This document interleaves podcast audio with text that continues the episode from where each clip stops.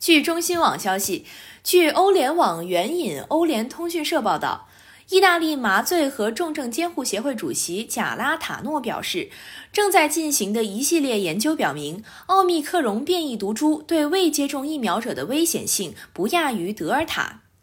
据报道，目前意大利重症监护病房近百分之八十的患者为奥密克戎感染者，其中三分之二的人未接种疫苗。此外，自新冠疫情爆发以来，意大利有二百五十二万八千零二十四名未满十九岁的青少年和儿童感染新冠病毒，其中住院患者为一万三千六百三十二人，重症监护三百二十三人，死亡四十四人。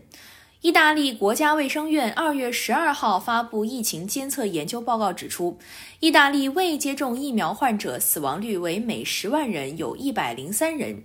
是完成两剂疫苗不超过一百二十天感染者死亡率的九倍，是完成第三剂疫苗接种感染者死亡率的二十三倍。研究报告表示，意大利未接种疫苗感染者住院率为每十万居民三百九十九人，是完成两剂疫苗接种不超过一百二十天感染者的六倍，是完成第三剂疫苗接种感染者的十倍。研究还显示，疫苗在预防感染方面，完成两剂疫苗接种后九十天内，疫苗预防感染的有效力为百分之六十四；在九十一至一百二十天内，预防感染的有效力为百分之五十二；在一百二十天后，有效力为百分之四十二；在完成第三剂疫苗接种后，预防感染的有效力则为百分之六十六。感谢收听羊城晚报广东头条，我是主播于彤颖。